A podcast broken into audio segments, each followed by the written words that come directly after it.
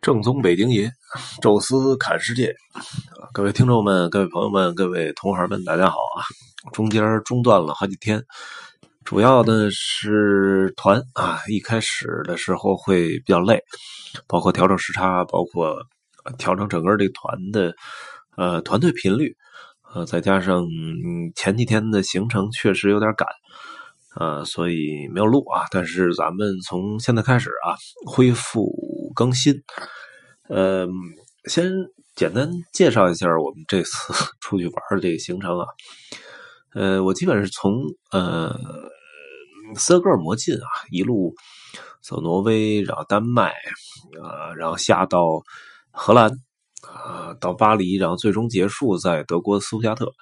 呃，完事之后呢，正好有一个换班啊，然后我没什么事了，不用跟团一块回去啊，我就趁这个机会啊，自己再去一趟波罗的海的这个三个国家，就是拉脱维亚、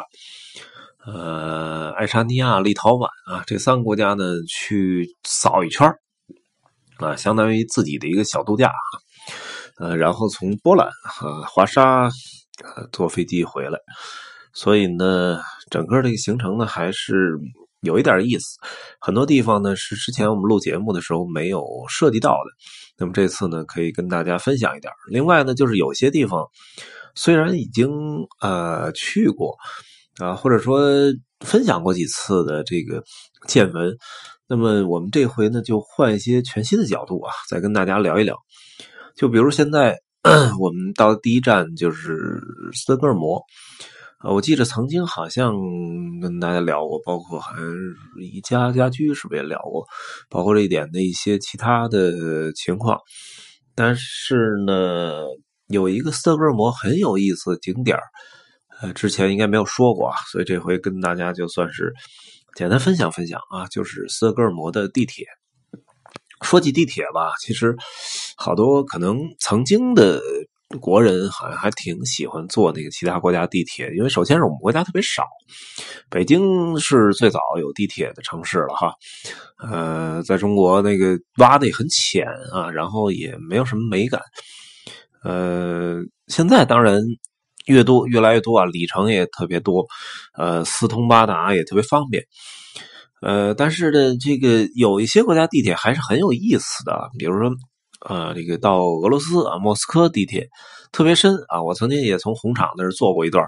就首先感觉它特别深啊，因为它当时是冷战的时候啊，为了这个防御核攻击之类的啊，当时做的相当于一个地下的一个超级掩体啊，所以把地铁搞得特别深。还有的呢，就是看它那个特别老的那一面啊，就比如说像伦敦啊，地铁其实不太先进了，但是至少。啊，它也是跟巴黎一样啊，是世界上最早的有这个地铁的城市。还有就是去巴黎啊，去巴黎其实不但是看地铁，更多的还是看它那个整个的有一个地下城市网络。啊那么走整个是走什么这个下水啊、电呐、什么网络呀，它流出了巨大的一个空间，那种超前这个整个社会一百年的这种城市建设意识，还是挺让人叹为观止啊。那么这里面就说到了啊，瑞典的地铁，瑞瑞典地铁其实首先也是很深啊，因为瑞典是在一个。这海湾啊，这个这个斯德哥尔摩啊，是一个在海湾里这个里边的很多个小岛和两岸构共同构成的一个城市。整个城市从天空俯瞰是非常美，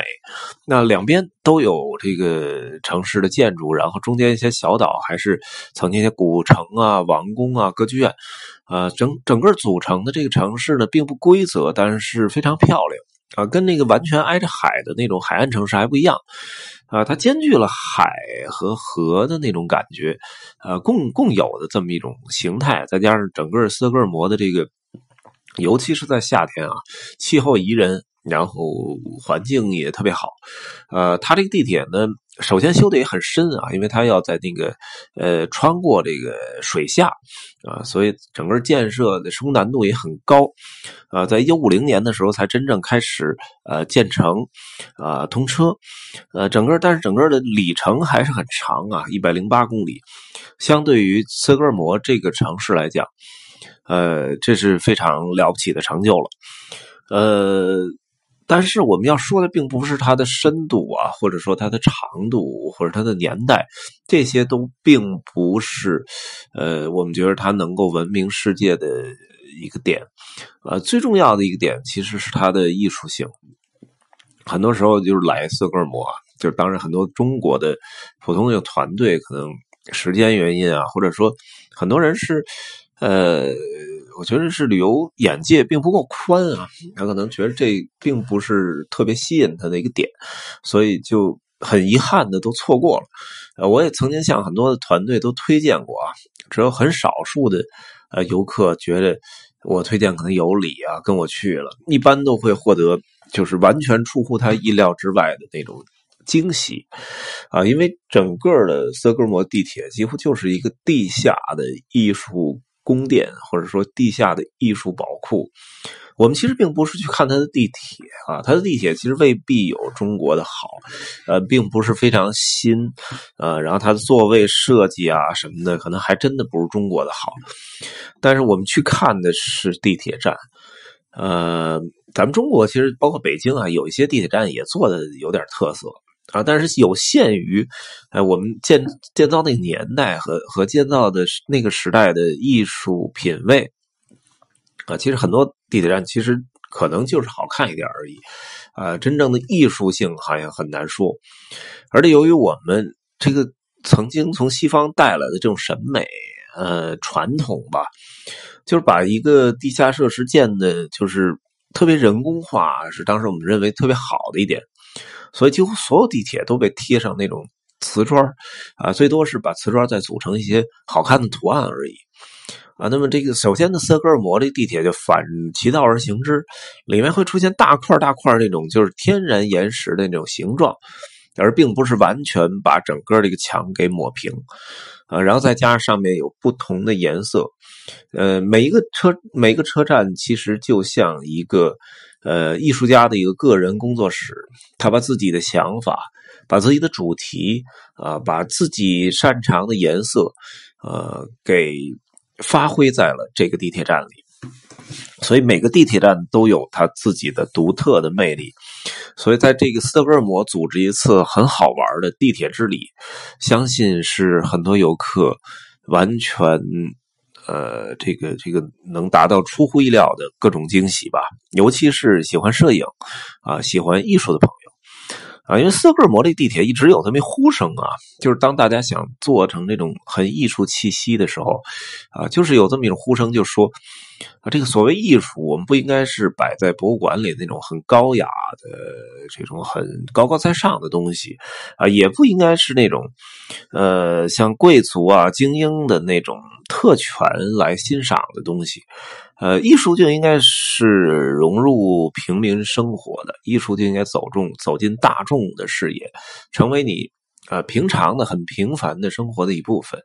啊，所以有这个呃精神去指导当时的斯德哥尔摩的政府，找来很多的艺术家，每一个艺术家就给承包一个承包一个地铁站。啊，那么这个地铁站由你的想象力来随便发挥，呃，利用天然的岩石的整个走向和形状，啊，然后把你的色彩、把你的想法、把你的艺术灵感啊，都施加在这些呃地铁站的墙壁上，呃，所以呢，呃，我们看到很多非常漂亮的火车站啊，我也曾经带到带这个很多的这个团队去到这些地铁站去看过。游地站呢，确实非常惊喜啊！比如说，咱们稍微聊一聊，这次我们首先下到那个地铁站叫市政厅，这地铁站就是一个保持了一个山洞相对的那种原色啊，土的那种原生态的颜色啊，然后它就特像一个天然的呃未经雕琢的一个一个一个原始山洞的感觉。当然，它它是那个颜色什么的也都涂过，但是你感觉上。就是非常有意思啊，跟那种那种贴过瓷砖那种完全人工雕琢过的感觉完全背驰啊！从这这一站呢，我们坐火车啊，开始走到了 T Central 啊，就是应该算是叫中央换乘站吧，因为这是好几个线路的一个中间的一个中转站。这个站本身就是好像最早就有艺术气息的一个站，然后现在这个站呢以蓝白色为主题。因为啊，很多人认为这上班还是很枯燥、很乏味的。那么，在这中转站是大量的上班族每天经过，所以艺术家希望首先是给啊这些上班族一个轻松的环境，啊稍微放松下来。那么蓝色和白色相间，就给了你这种相对很轻松的情绪吧。啊，然后同时他为了纪念啊这些修建地铁的工人，啊，那把很多工人的影子投射到了啊那个那些图案当中，甚至于他把自己的这个。艺术家把自己的影子也放在铁路这地铁工人里面啊，就是如果你有兴趣可以去找一找啊。所以整个这这个座这这座地铁站那种蓝白相间是非常独特的哈。然后从这一站呢继续再往前坐一站就是王宫花园，这站下来呢你能看到一些王宫的什么雕塑啊这种好像那感觉，但其实它跟真正的王宫还不太一样，它真正的主题应该叫魔幻城堡。啊，嗯，整个这个颜色非常丰富啊，然后房顶好像镶着这种七彩的宝石一样啊，确实给给人一种这种很魔幻的感觉啊。那么这些雕塑让你感觉好像都会动一样啊，非常有意思啊。都除了这三站啊，这三站正好连着，也是旅游团可能更容易去到的啊。但是还有一些站也很厉害啊，比如有有一个站叫 Sona Central，就是在那个 Sona 区。呃，在可能比较靠中间的那一站，那站呢是红色主题，我也曾经到过。我一开始以为这个红色就是 那种喜庆那种感觉颜色，但是我仔细一看，它其实它的红色所画的并不是呃所谓的什么花啊那种颜色，它是画的红色的天空。我专门查了一下，其实它就是血红色的天空啊，血红色的天空啊，以及啊这种好像感觉让你有有一点燥热的感觉啊，就是它是一个环保主义者啊，等于像这个相当于像这种城市化的一种抗议吧啊，就是这么一个主题啊，所以也有一些绿绿色啊，这个绿树，但是是映衬在那种很压抑的血红色下面哈，那那一站也很独特。包括还曾经去过一站，就是全完全的彩虹的那种主题啊，彩虹颜色，呃，非常奇妙。所以有机会呢，大家其实可以啊，无论是你跟团，其实导游如果有有有有推荐这个地方的话，是非常好的。呃，如果没有这个跟团的话，自己当然更方便啊，到斯德哥尔摩就买张地铁票就下去了。呃，值得多去看一看。呃，每一站，包括还看过，记得好像有一站是那种波普艺术啊，所以，呃，即使你不懂艺术，那么最简单来讲啊，拍几张照片发到朋友圈里，它也是可以立刻拔高你这个朋友圈逼格的一个啊重要场所哈。所以每天你能想象到，就是斯德哥尔摩的这些上班族每天走在这些地铁里面，虽然匆匆而过啊，虽然看了很多遍。但是他是一直沉浸在这种艺术熏陶里的啊，对他整个这个人生活的美感，呃，那么都会有提高哈，所以呃，这是一个不容错过的景点那么也推荐给大家哈，来斯德哥尔摩千万不要错过。行啊，这一站呢就跟大家聊到这里啊，那么我们后面还会继续向前行进，呃，感谢大家收听，咱们下次再见。